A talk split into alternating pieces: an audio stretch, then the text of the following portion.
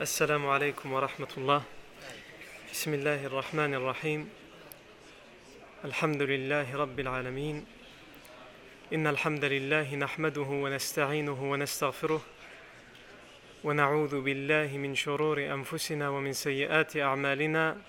من يهده الله فلا مضل له ومن يضلل فلا هادي له. وأشهد أن لا إله إلا الله وحده لا شريك له وأشهد أن محمدا عبده ورسوله صلى الله عليه وآله وسلم. يا أيها الذين آمنوا اتقوا الله حق تقاته ولا تموتن إلا وأنتم مسلمون. يا أيها الناس اتقوا ربكم الذي خلقكم من نفس واحدة وخلق منها زوجها وبث منهما رجالا كثيرا ونساء واتقوا الله الذي تساءلون به والأرحام إن الله كان عليكم رقيبا. يا أيها الذين آمنوا اتقوا الله وقولوا قولا سديدا. يصلح لكم أعمالكم ويغفر لكم ذنوبكم. ومن يطع الله ورسوله فقد فاز فوزا عظيما.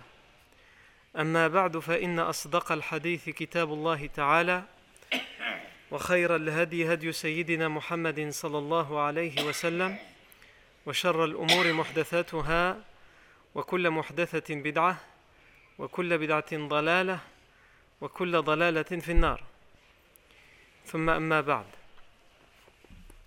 On s'est arrêté la dernière fois dans la biographie du prophète Mohammed sallallahu alayhi wa alihi wa sallam au fait que le prophète alayhi salatu wa salam a envoyé deux de ses compagnons comme éclaireurs au nord de Médine pour essayer d'avoir des informations sur une caravane qu'ils avaient ratée quelques mois auparavant pendant l'expédition de l'Ushayra. Et ces deux compagnons qui ont été envoyés, c'était Talha ibn Ubaidillah radiyallahu anh, et Sa'id ibn Zayd radiyallahu anh. On a expliqué que ces deux compagnons faisaient partie des dix promis au paradis on a fait un bref résumé de leur, euh, de leur biographie.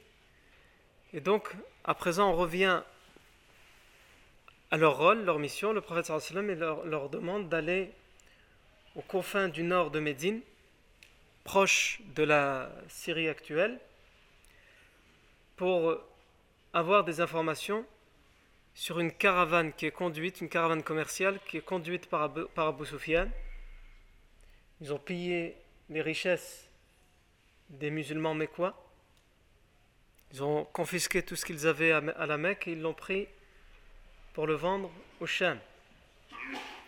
Et donc, comme quelques mois auparavant dans l'expédition de l'Ushayra, le professeur Sam était sorti lui-même pour essayer de barrer le chemin à cette caravane et de récupérer les richesses des musulmans.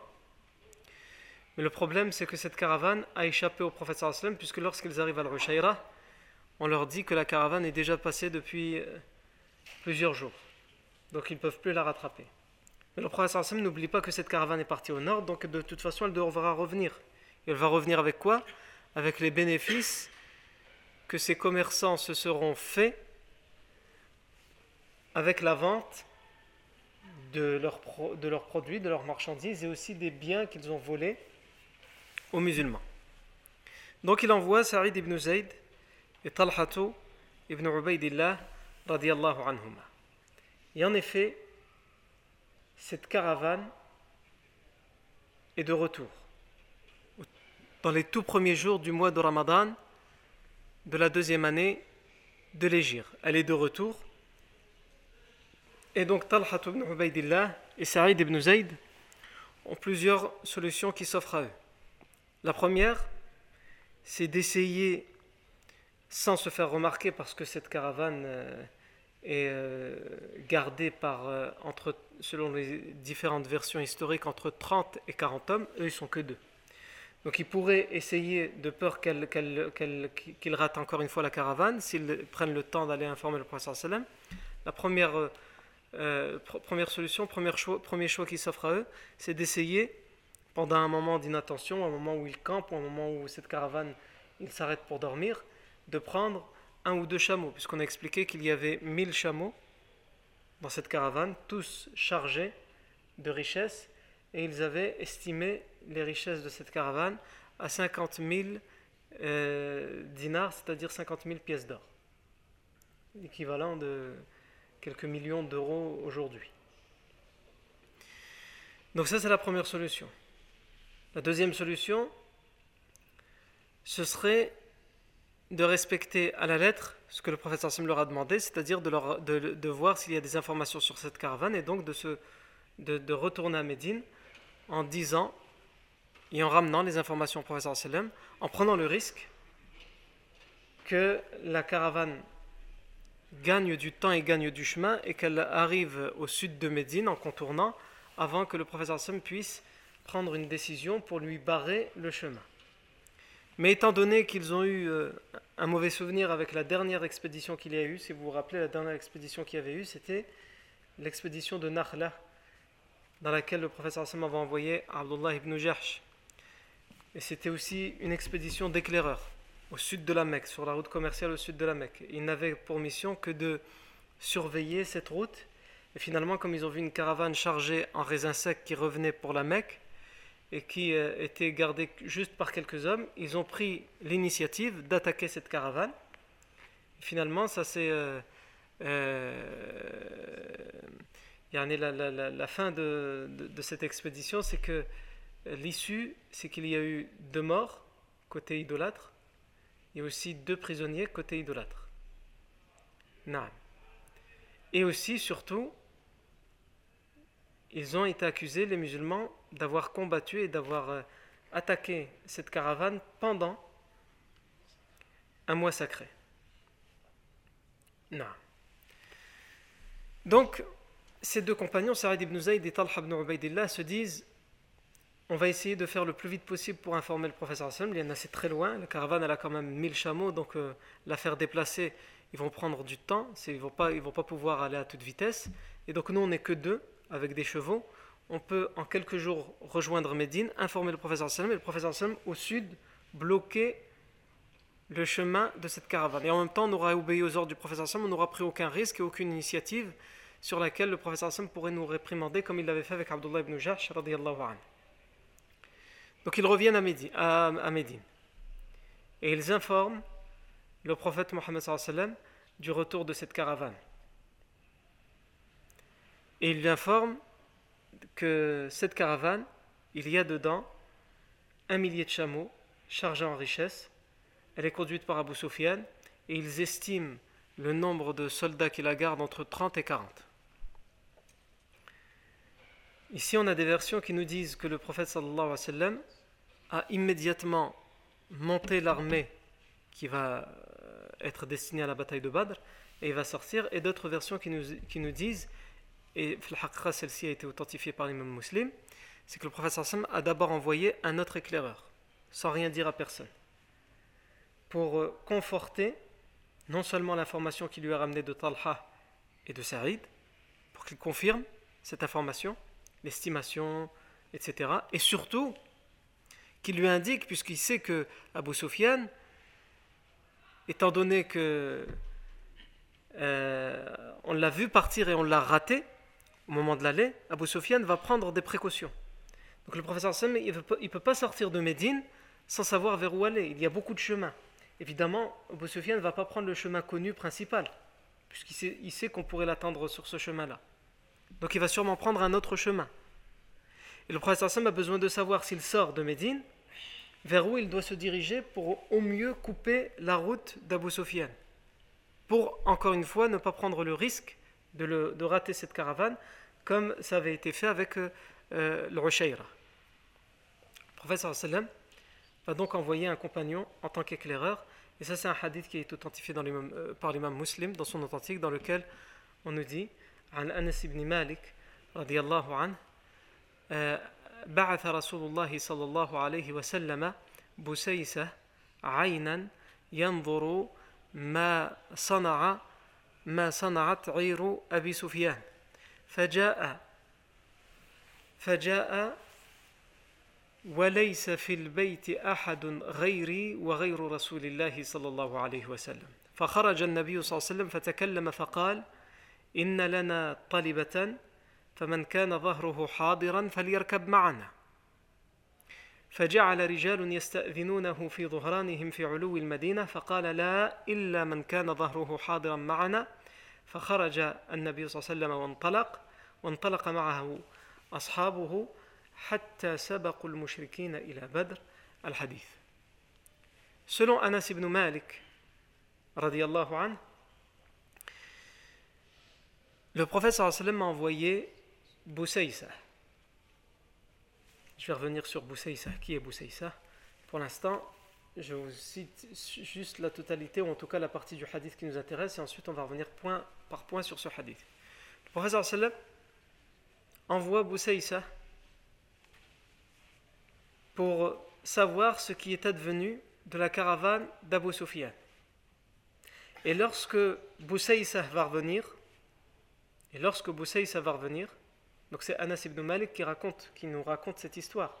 Et Anas ibn Malik, je vous rappelle qu'à ce moment-là, il a à peu près une dizaine d'années. C'est un enfant qui est au service du prophète. Il dit Lorsque Boussaïsa revient, il n'y avait personne dans la maison si ce n'est moi et le prophète Mohammed. Et il va demander à Boussaïsa Alors, qu'en est-il de cette caravane? Boussaïsa va lui donner les informations, donc il va confirmer tout ce que les deux autres éclaireurs ont dit, et surtout, il va lui donner le plan de cette caravane qui se dirige vers un, chemin qui n'est pas habituel pour euh, ces, caravanes-là, et que, selon ses calculs, cette caravane a prévu de passer par Badr. C'est pour ça qu'il y aura une bataille à Badr. La caravane a prévu de passer par Badr justement pour contourner par le sud. Et donc il informe le professeur sallam de tout ça. Et le prophète sallam nous dit Anas ibn Malik, il sort et il informe les compagnons de quoi? Il leur dit, il leur donne aucun détail. Il leur dit simplement nous avons quelque chose à faire. Nous avons quelque chose à faire, quelque chose à aller chercher. Il dit pas c'est une guerre, il dit pas c'est une expédition, il dit pas qu'il y a une caravane. Nous avons quelque chose à aller chercher ou aller faire. Celui donc qui a sa monture qui est prête et qui est présente avec lui ici en ville, qu'il sorte avec nous. Et celui qui est prêt pour sortir, celui qui n'est pas prêt, il fait appel aux volontaires. Le hadith nous dit Et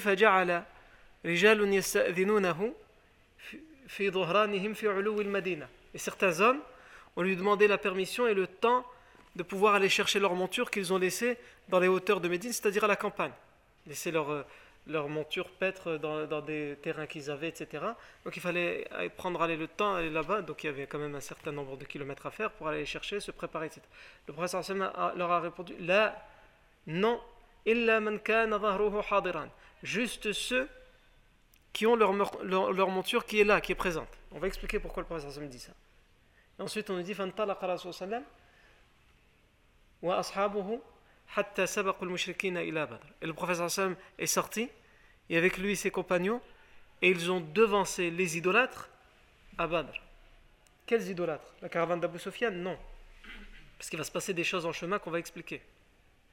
Mais ici, le hadith, il nous raconte, il nous dit en fait qu'il va devancer les mouchriquins qui vont sortir de la Mecque. Parce qu'entre-temps, il va se passer des choses, comme on va le voir. Et les, les Mecquois vont envoyer une armée d'un millier d'hommes pour contrer l'armée du prophète Mohammed mais ça le prophète ne le sait pas encore. Mais comme ce hadith est long, nous on s'arrête là, puisqu'après il y a la suite de la bataille de Badr qu'on verra plus tard. Mais ici, en fait, ce que le hadith nous dit, et c'est là qu'on s'arrête, c'est que le prophète va arriver à Badr avant les idolâtres. Le prophète va découvrir plus tard, presque par hasard, qu'en fait il y a un millier d'hommes qui a un ou deux jours de marche de lui, mais ça, tout ça on l'expliquera plus tard. Lui, il sort, le prophète en ne se doutant à aucun instant qu'il va se passer tout ça. Abu Sufyan non plus d'ailleurs. Aucun moment il se doute de ça. Même si Abu Sufyan il envoie ses éclaireurs un peu partout et surveille les, les alentours de Médine. Mais il, il, prend ses précautions, il passe par Badr. Il prend le chemin qui va vers Badr. Et lui aussi ne se doute pas que l'armée de la Mecque va envoyer, ça il va le savoir plus tard, comme on le verra, Inch'Allah. Donc je reviens sur ce hadith. Premièrement, Anas ibn Malik nous dit le prophète a envoyé Boussaïsa. Donc c'est un hadith qui est authentifié par Muslim. L'imam Nawawi, dans son ouvrage où il, commente l'authentique de Muslim, lorsqu'il cite ce hadith, il dit Boussaïsa, le nom Boussaïsa, c'est ainsi qu'il est ramené dans toutes les versions du hadith. Toutes les versions du hadith qui parlent de ce compagnon et du fait que le prophète l'a envoyé en éclaireur, il le cite comme étant quelqu'un qui s'appelle Boussaïsa, avec Tamar à la fin, tout. Boussaïsa. Or, nous savons que dans tous les livres qui parlent de la biographie du professeur Salm ou de l'histoire de la civilisation musulmane, quand on parle de cet événement, tout le monde parle de lui comme étant Bas Bas. Bas Bas. Certaines versions disent Boussaïsa ibn Amr al-Juhani, enfin certaines versions, pas certaines versions, toutes les versions du hadith, des recueils des hadiths, comme chez l'imam muslim ou chez Abu Daoud. Toutes nous, désignent ce compagnon comme étant celui qui s'appelle Boussaïsato ibn Amr al-Juhani. Or, les livres de, sur l'histoire du professeur ou sur la biographie du professeur elle, elle le désigne comme étant Basbas ibn Amr al-Juhani. Alors c'est Basbas ou c'est Boussaïsa C'est peut-être les deux, selon en tout cas l'imam Nawawi rahimahullah.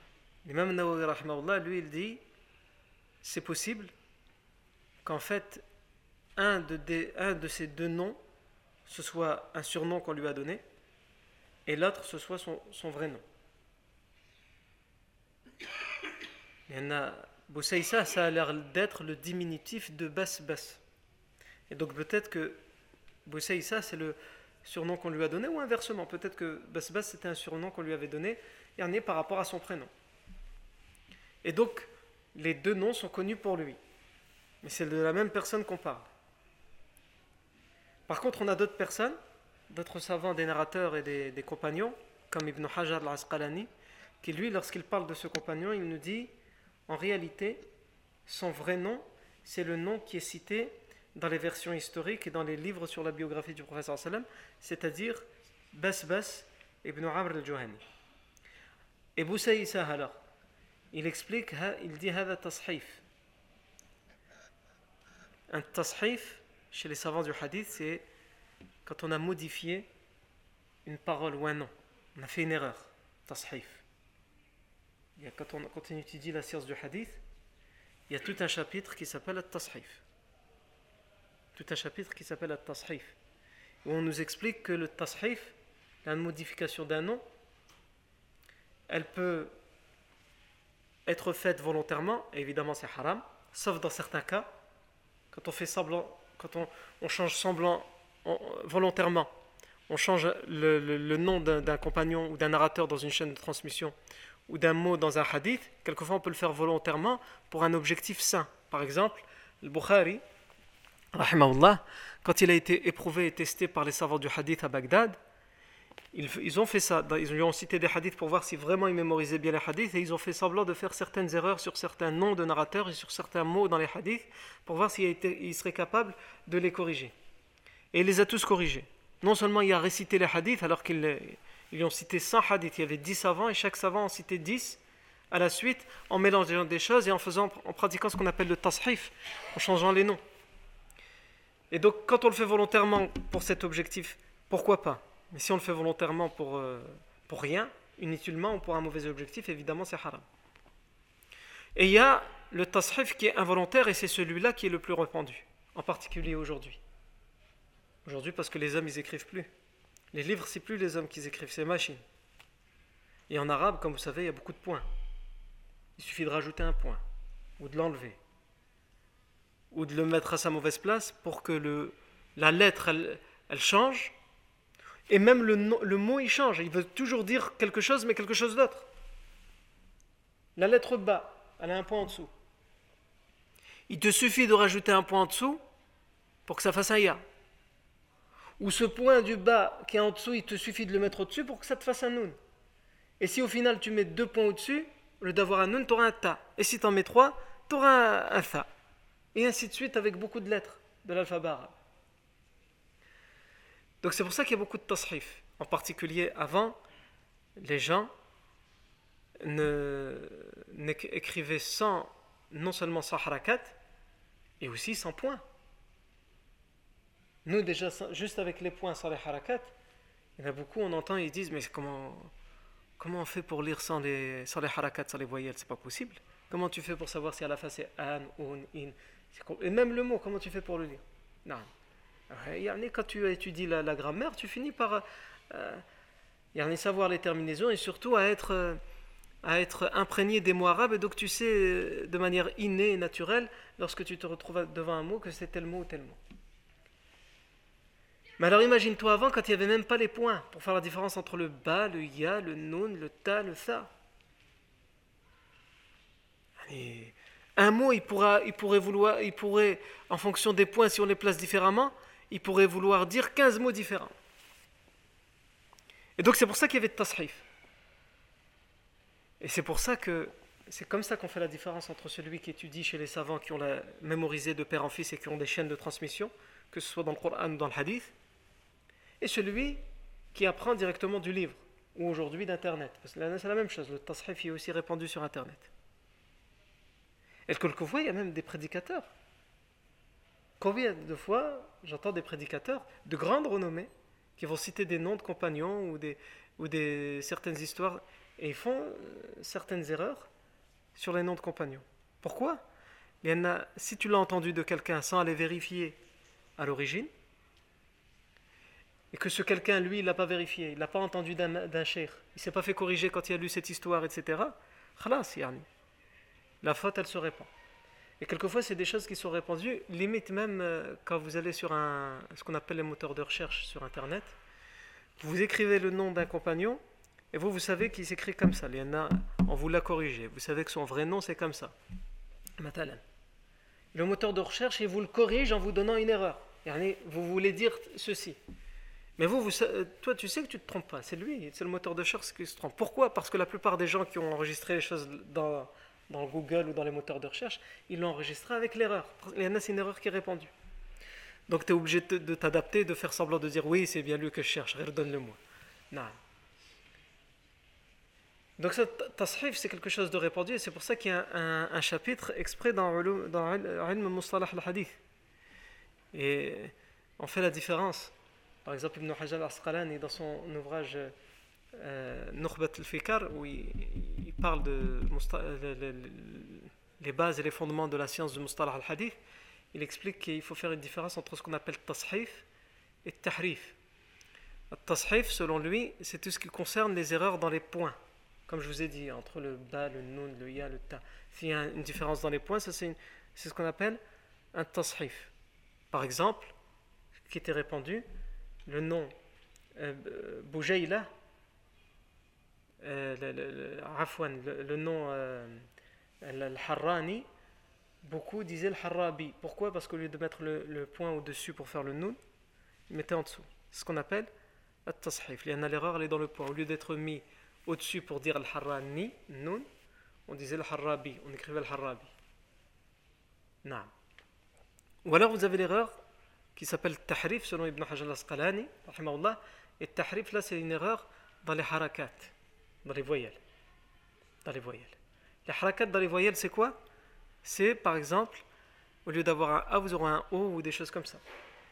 Mathalan, le nom chez les narrateurs euh, euh, souvent il a été transformé de manière erronée par Bajila. Il n'y a, pas les harakat, donc les, gens vont le dire comme ça, bajila, alors que c'est boujaïla, mathalan. C'est pas raisonnable et acceptable comme erreur pour quelqu'un qui est minutieux et rigoureux, mais c'est pas grave, c'est pas une erreur gravissime. Mais ce tasrif et ce tahrif, il peut conduire à des erreurs gravissimes. Il y en a, comme on a dit, il y a les erreurs dans les points, il y a les erreurs dans les voyelles, il y a les erreurs dans les lettres carrément. C'est la lettre qui va changer. Au lieu d'avoir une lettre, on va mettre une autre lettre. Il y a aussi les erreurs dans le sens. Il y en a un mot, il peut vouloir dire plusieurs sens, et donc les gens ils vont comprendre dans un sens. Et on a beaucoup d'exemples comme ça, on a même des livres qui ont été écrits sur ça. Non, l'imam al-Khattabi, il a écrit euh, sur ça, il a fait un livre sur le tashif, les exemples de, des graves tashif qui ont lieu avec certains hadiths et certaines chaînes de transmission. Il y en a le tashif, ces erreurs-là, elles peuvent avoir lieu dans la chaîne de transmission et elles peuvent avoir lieu dans le texte carrément, c'est-à-dire le propos qui est cité du professeur Dans la chaîne de transmission, selon un tel, un tel, un tel, un tel, il y en a dans les noms, et dans le texte, c'est-à-dire le propos qu'on cite du professeur le hadith. Non. Vous avez aussi le, Ibn al-Jawzi, dans son fameux livre Akhbar al-Hamqa wal les, les histoires des, des, fous et des gens distraits, où dedans il, explique les, signes de, gens, des gens idiots, comment on les reconnaît. Non, il donne plein de signes. Et parmi les signes, il y, en a qui ne seront pas contents, c'est d'avoir une très longue barbe. Non. Il cite aussi ce, ce signe de Gharib. Et il cite même des paroles de grands savants du hadith qui allaient jusqu'à dire un tel ne prenait, on ne prend pas de lui, daif. Pourquoi? Il dit sa, preuve à lui, à un tel, un tel savant, c'est que sa barbe elle était trop longue. Et s'il laisse autant sa barbe pousser, c'est qu'il doit avoir un souci. Non, ça c'est pas raisonnable. Et non, même si les savants ont divergé sur le fait est-ce que la, barbe, doit être taillée, et certains ont été jusqu'à dire non, non, elle ne doit jamais être touchée, on doit la laisser. À la euh, il faut quelque chose de un fait pour dire euh, que quelqu'un qui a une très longue barbe, euh, il, est idiot, ou là il est stupide, ou là il est fou. Mais ça c'est parce que la plupart des gens qui rencontraient à l'époque, qui étaient un petit peu hurluberlus, on va dire, ils avaient une plus longue barbe que les autres, donc ils considéraient que c'était peut-être un fait qui se vérifiait avec tout le monde. Non.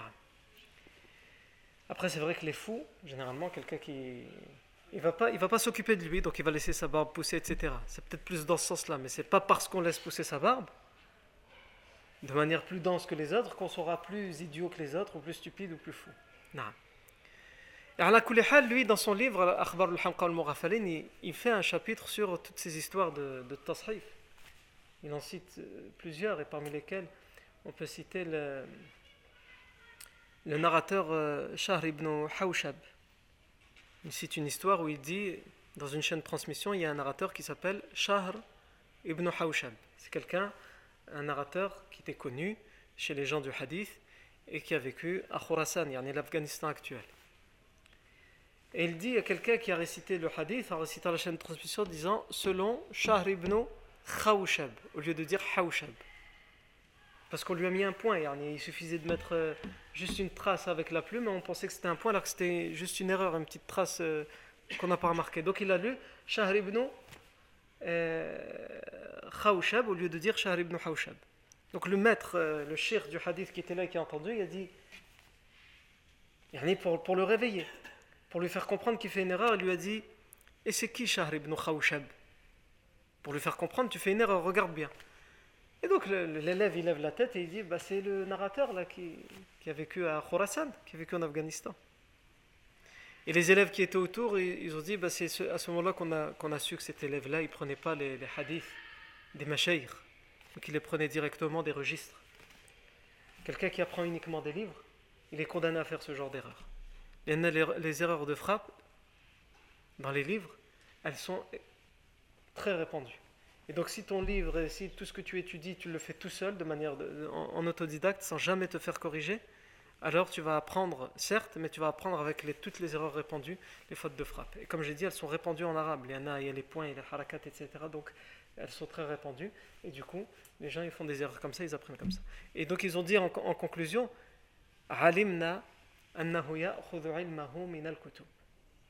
Nous avons su à ce moment-là, quand il a dit Ibn Khawshab, une toute petite erreur. De dire Ibn Hawshab, nous savions que lui, khalas, lui, il prend pas sa science chez les mashayikh, chez les savants. Il prend sa science directement dans les registres, dans les feuilles. Non. Hamad ibn Zayd, qui était un tabi'i, qui a entendu directement les hadiths de la part des compagnons. On raconte qu'un jour, euh, quelqu'un est venu le voir, parce que lui, il a cité plein de hadiths qu'il a entendus des compagnons, en particulier de Omar ibn al-Khattab. Et quelqu'un, il est venu le voir, un jeune, qui essayait d'apprendre le hadith, qui avait le, hamas, l'enthousiasme pour apprendre, etc. Il est venu le voir et lui a dit Tu peux répéter parce que tout le monde m'a rapporté le hadith que tu cites soi-disant de Omar, euh, soi-disant. Ça commençait déjà à l'époque, les les gens qui se permettaient devant les savants. Soi-disant, tu as cité un hadith de Omar, comme quoi Omar aurait dit que le prophète a dit que le prophète صلى الله عليه وسلم a interdit le pain Hamad ibn Zayd va lui dire Ya Bunay, oh mon fils وماذا يبقى للناس حتى يعيشوا إذا نهى النبي صلى الله عليه وسلم عن الخبز Et qu'est-ce qui va rester aux gens pour vivre si le prophète صلى الله عليه وسلم a interdit le pain إنما نهى عن الخمر في هذا الحديث Il a interdit le khamr, le vin. Mais le ba était remplacé, le, le mime a été remplacé par un ba et donc ça donne il n'y en avait pas les points, donc euh, au lieu de mettre un, un, un Ra, il a mis un, Zaï. Alors que le, hadith qui est, rapporté par Hamad ibn Zayd, qui a entendu de Omar ibn Khattab, qui lui a entendu professeur Sam, c'est Nahar khamr. Mais le pain, euh, comment on va faire? Surtout Hna, le Maghreb, tout ils se mangent avec le pain, ou presque tout. S'il n'y a pas le pain, il n'y a plus rien. Non. À la euh, la, fameuse aussi euh, il raconte cette histoire Ibn al-Jawzi d'un homme qui venait à la mosquée toujours et il y avait à une main il y avait un couteau et à l'autre main il y avait un rat. Et il les montrait les gens lui demandaient pourquoi tu ramènes toujours un couteau et un rat? il dit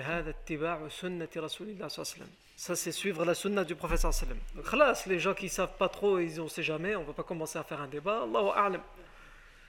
Et les gens qui, ont, qui avaient un peu de connaissance, un jour ils lui ont dit Kif yani sunna Comment ça tu, tu suis la sunna C'est quoi le dalil C'est quoi la preuve Et lui il dit في الحديث il y a un hadith qui dit إذا أتيتم الصلاة فأتوها بسكينة وفأر Si vous venez à la prière, venez avec un couteau et un rat. Sauf qu'en fait, il a transformé les mots. Il les a mal lus. C'est pas sikina, mais c'est sakina, avec tranquillité. Il ne faut pas venir en courant, en étant stressé à la mosquée quand tu viens à la prière. Et lui, il a transformé sakina par sikina, par couteau, par poignard. Et wafar, en fait, le hadith, il dit bi, bi sakinatin wa waqar, et tranquillité. Et quand on arrive à la mosquée pour la prière, même si on, arrive, on sait qu'on est en train d'arriver en retard, on ne doit pas courir. Enfin, ça me disait aux, aux compagnons de ne pas courir, même si tu sais que tu es en retard. Vas-y doucement, vas-y avec tranquillité. Pour que quand tu rentres à ta prière, tu ne vas pas rentrer essoufflé, angoissé, stressé. Tu vas rentrer avec la, tranquillité yarnée dans ta prière. Et donc lui, il a transformé dans la lecture sakina par sikina, poignard, et waqar, tranquillité, sérénité, par le fa'ar, le rat. Et donc il venait, il, il suivait la sunna du prophète sallallahu le hadith dans lequel le professeur Sam dit Fi al-habbati al-sawda shifa'un min kulli da sam. Dans la, la graine de Nigel, il y a un remède pour tous les maux, pour toutes les maladies, sauf le sam. Sam, c'est la mort. Elle ne guérit pas de la mort, c'est tout. Non et lui il y avait une faute de frappe au lieu de lire le habba, on lui a mis deux points dessus, c'est le hayya, al le serpent noir, pas la graine de nigel. Et donc il s'est mis à dire aux gens, prenez des serpents noirs et mangez-les. Il y a un hadith sahih qui dit que c'est un remède. Et certains, ils, sont même morts à cause de ça, il y a du venin dans le serpent. Aïwa. Naam. Et ça, ce sont des choses auxquelles il faut faire très attention. Euh, Mohamed, euh, Mohamed Hassan, euh, savant prédicateur égyptien, raconte une sorte de tashif dans le ma'na, altération du, sens. Et, ça lui est arrivé, il raconte que il faisait un dars, il y a des gens qui sont venus après le dars pour lui poser une question. Et ils lui ont dit Est-ce que tu peux répondre Et non, on n'est pas d'accord entre nous. Donc ils lui ont parlé avec l'accent égyptien. Et lui ont dit, euh, est-ce que, donc il y en a un d'entre eux, il dit, est-ce que c'est vrai que le professeur sallam, il ne refusait jamais ad-duhn. Il ne refusait jamais de don. Il y a un hadith qui dit ça. Est-ce que c'est vrai ou pas? Est-ce que le hadith est authentique? Ahmed Hassan, il dit sahih. Non, c'est vrai. Et donc lui, il est fier de lui, il regarde les autres, il dit alors, qu'est-ce que je vous ai dit que le hadith est sahih. Et l'autre il dit Non, il y a un truc, c'est pas possible. Cher, lui, il voulait nous tuer avec son hadith. Le hadith que tu dis qui est sahih, il voulait nous tuer avec lui. comment ça Il dit Expliquez-moi, qu'est-ce qui s'est passé? Il dit En fait, il nous a invités chez lui. Il a posé à manger, mais le plat qu'il a posé, c'était un plat étrange, il n'y avait que de la graisse dedans. Il n'a pas pris de viande, il a pris que de la graisse et il l'a fait cuire, il l'a fait rôtir et il nous, il nous disait manger. Qui va on va manger de la graisse? Que de la graisse, il a pris de la, graisse qu'il y avait dans la viande. Qui vient Et dans l'accent égyptien, don, ça veut dire la graisse. Donc lui, ils l'ont compris comme ça. Mais en arabe littéraire, don, ça veut dire le parfum. Le professeur Sam ne refusait jamais un parfum quand on lui offrait. Et lui a compris Dohn, il refusait jamais la graisse. Si on offre la graisse, il faut l'accepter. Donc il dit, il nous offrait la, il nous a mis de la graisse. Et quand on a dit, on va pas manger ça, il a dit, c'est la sunna. Le, le professeur il refusait jamais. Il a dit, bon, on prenait, on disait sallallahu alayhi wa sallam. Mais au bout d'un moment, on pouvait plus. Non. Et là, Mohamed Hassan, il, il, leur corrige et il dit, Dohn ici, c'est pas comme chez nous en égyptien. Dohn ici, ça veut dire le, le parfum. Et là, l'autre, l'autre, la, victime de, de, ce plat de graisse, il lui dit en, accent égyptien euh, il lui dit Fils de chien, tu as voulu nous tuer avec la sunna du prophète Tu voulais nous engraisser, yani Non. Et donc, ce sont toutes des sortes de tasrif qui peuvent arriver. Pourquoi tout ça? Par rapport à le hadith qu'on a dit dans Sahih Muslim, le compagnon Boussaysa, il est ainsi cité, mais il est aussi appelé Basbas, et c'est le, plus probable, que Boussaysa dans le hadith c'est un tashrif. Naam. Basbas ibn Amr al-Juhani. Donc Anas ibn Malik nous dit Basbas ibn Amr al-Juhani a été envoyé. Et quand il est revenu, Anas ibn Malik nous précise, et il n'y avait personne au moment où le prophète, quand, quand il a reçu Amr, euh, Basbas ibn Amr al-Juhani, et qui s'est entretenu avec lui pour avoir des nouvelles de cette caravane d'Abu Sufyan, euh, Anas ibn Malik dit il n'y avait personne hormis moi et le professeur sallam. Ici, ça nous indique deux choses. La première, c'est que le professeur sallam, même avec les compagnons, prenait ses précautions. Il a caché cette histoire de caravane. Pourquoi? Parce que si quelqu'un le sait, il va dire à une autre personne, à une autre personne, et on ne sait pas où sont les espions. On ne sait pas où sont les informateurs. Et la ville de Médine, c'est une ville de passage. Les gens, il y a des voyageurs qui passent par là, donc on pourrait le dire aussi à un voyageur qui lui va le rapporter à quelqu'un d'autre, et Abu Sofiane, il va en entendre parler. Donc surtout, il en a parlé à personne. Ça, c'est la première chose. Comment le professeur Sim, il prend ses précautions, même avec les siens. Mais aussi, la deuxième chose que ça nous montre, c'est que le prophète sallam était capable de faire confiance à un enfant. Anas ibn Malik. Le professeur Sam ne faisait pas de considération en fonction de l'âge. Il faisait des considérations en fonction des mœurs de la personne. Anas ibn Malik était à son service et il savait qu'il pouvait compter sur lui surtout et qu'il était digne de confiance malgré son jeune âge. Il savait, pourquoi il savait? Parce qu'il l'avait éprouvé, il l'avait testé. Que s'il lui disait qu'il faut rien dire et qu'il ne disait rien, même pas à sa propre mère. Et donc le professeur Sam était capable de faire confiance même à des, enfants quand ils en étaient dignes. Puisque Anas ibn Malik, c'est lui qui nous raconte et il dit il n'y avait personne, même pas ses femmes. Il n'y avait personne dans la maison, si ce n'est moi et Bas Bas ibn Ram Johani et le euh, prophète Mohammed sallallahu. Ensuite, le hadith nous dit il est donc, venu, il a, confirmé les informations sur la caravane et lui a dit quel chemin elle prenait et ensuite, le professeur Sam est sorti et il s'est adressé aux compagnons. Qu'est-ce qu'il leur a dit? Il leur a dit Inna lana talibah. Nous avons une chose à, aller chercher. Celui donc qui a sa monture qui est présente, qu'il nous accompagne. Certains hommes ont dit Est-ce qu'on peut aller chercher nos montures qui sont là-bas dans les, dans les hauteurs? Le professeur a dit La illa man kana Non. Que ceux qui ont leur monture présente avec eux maintenant. qui, celui qui est prêt à sortir maintenant. Ici, ça nous montre encore la précaution, de deux manières. La première, il ne dit pas clairement ce qui se passe. Il ne parle pas de la caravane d'Abu Sufyan. Il ne dit pas que c'est une caravane dans laquelle il y a des millions d'euros. Il ne précise rien du tout. Le professeur Sam dit juste nous avons quelque chose à aller faire. Nous avons quelque chose à aller chercher. Et la deuxième chose qui nous montre que le professeur prend ses précautions, Tout de suite, celui qui est prêt tout de suite, celui qui a sa monture et qui est prêt à sortir, on y va maintenant. Pourquoi? Parce que s'il laisse le délai de deux jours, de trois jours, préparez-vous, dites au revoir à vos enfants, etc., ça laisse le temps que cette information se répande, même s'il ne dit pas clairement où il va, mais que cette information de le professeur Hassan va quelque part, elle va se répandre. Et même ça, il ne veut pas qu'elle se répande.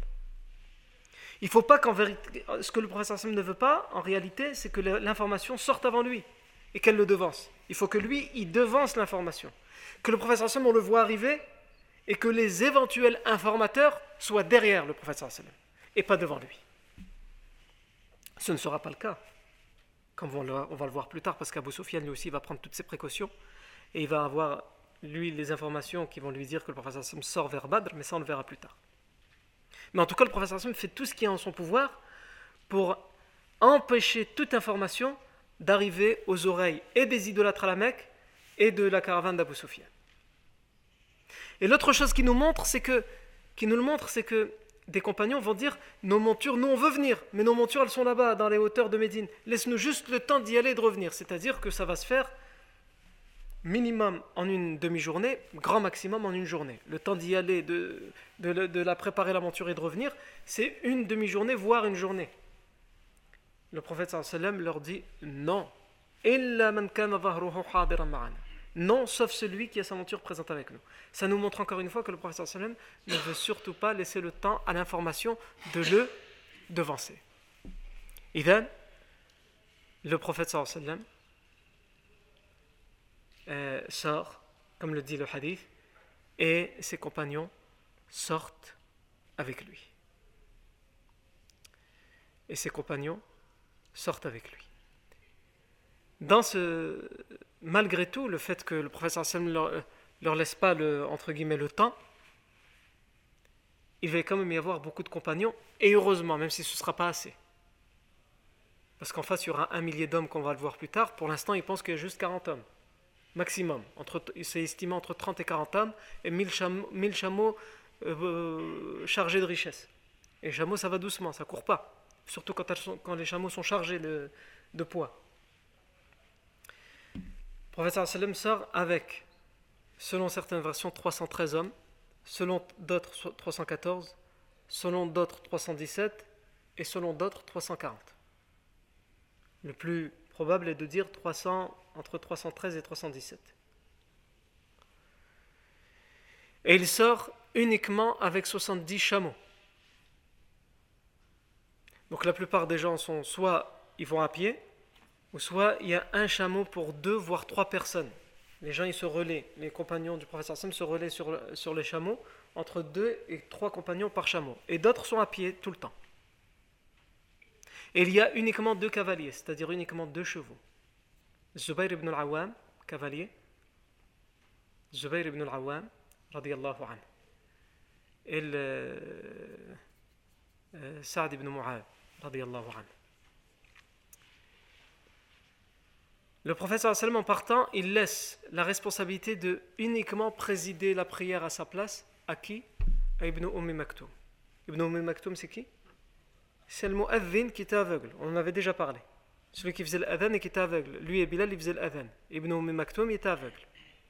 Et il lui laissait, il dit écoute, en mon absence, c'est toi qui préside la prière à ma place, sans lui donner d'autres tâches ni de responsabilités, comme par exemple ce qu'il a fait dans les expéditions d'avant, Quelqu'un qui est là pour, euh, entre guillemets, le remplacer dans, le, dans la gestion de la ville, parce qu'il faut gérer la ville, il faut gérer les affaires courantes. Juste tu me remplaces dans la prière. Alors qu'il va loin, contrairement aux expéditions d'avant. Et c'est après quelques temps de marche que le professeur Sam, parmi ses compagnons qui sont avec lui, il y a Abu Lubaba ibn Abdel il lui dit Abu Lubaba, tu retournes à Médine. Et tu es responsable de la ville de Médine. Pourquoi il a fait ça? Pour gagner du temps et pour que les gens à Médine pensent bah, il a laissé juste Ibn Umm donc c'est vraiment vite, une affaire juste vite fait dans les alentours de Médine. Ibn Umm Maktoum, juste pour présider la prière, et il est aveugle. Regardez toutes les précautions que le professeur Hassan prend. Et c'est en chemin qu'il dit à Abu Lubaba ibn Abdul Mundir Retourne et tu gères la ville à ma place. Non. Parmi ces 300 et quelques compagnons, plus des deux tiers sont des compagnons médinois et moins d'un tiers sont des compagnons de la Mecque, des Muhajiroun. Plus des deux tiers des Ansar et moins d'un tiers des Muhajiroun. Non. Euh, ce qui est important à rappeler, c'est que la sortie du professeur Sam va se faire aussi, et ça nous montre comment le professeur Sam est éprouvé tout au long de sa vie aussi. Au moment où le professeur Sam a cette information en or d'une caravane d'un millier de chameaux, etc., conduite par Abu Sufyan, au moment où il reçoit cette information, pendant ce moment-là, sa fille, Ruqayya, anha, qui est l'épouse de Uthman ibn Affan, anha, est agonisante. Elle est très gravement malade et le professeur sallam est à son chevet. Et il reçoit cette information. le professeur sallam, Allah lui a donné la force de prendre du recul. Quelqu'un qui a sa fille, sa fille, et il la voit en train de mourir.